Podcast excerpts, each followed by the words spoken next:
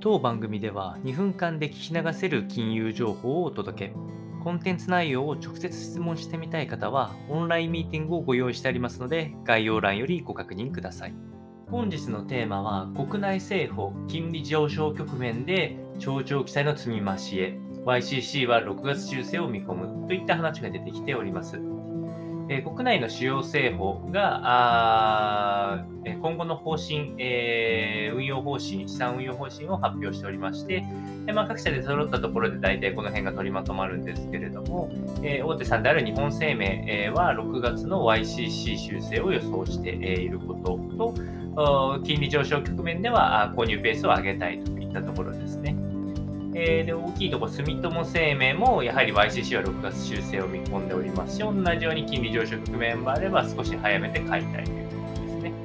でこういうところからあやはりあの日銀の動向っていうのが非常に、えーと、今回の政府の動きっていうには大きく影響、まあ、特にその長長期債20年以上の長い年限の国債をやはり買いたいニーズっていうのは非常に高いことになります。まあ、その背景にあるのも外債で持っておきたかった政府たちもヘッジコストが常に上昇し続けておりますので、やはり、えー、2023年のヘッジ付き国債、あ外債っていうのは、まあ、基本的に抑制的な動きになるのがメインとなってい、えー、きますので、えそこはあやはりあのデュレーションリスクを抑える長い年限の国債、日本国債が欲しいといったところがあるかと思います。大体どこの各社も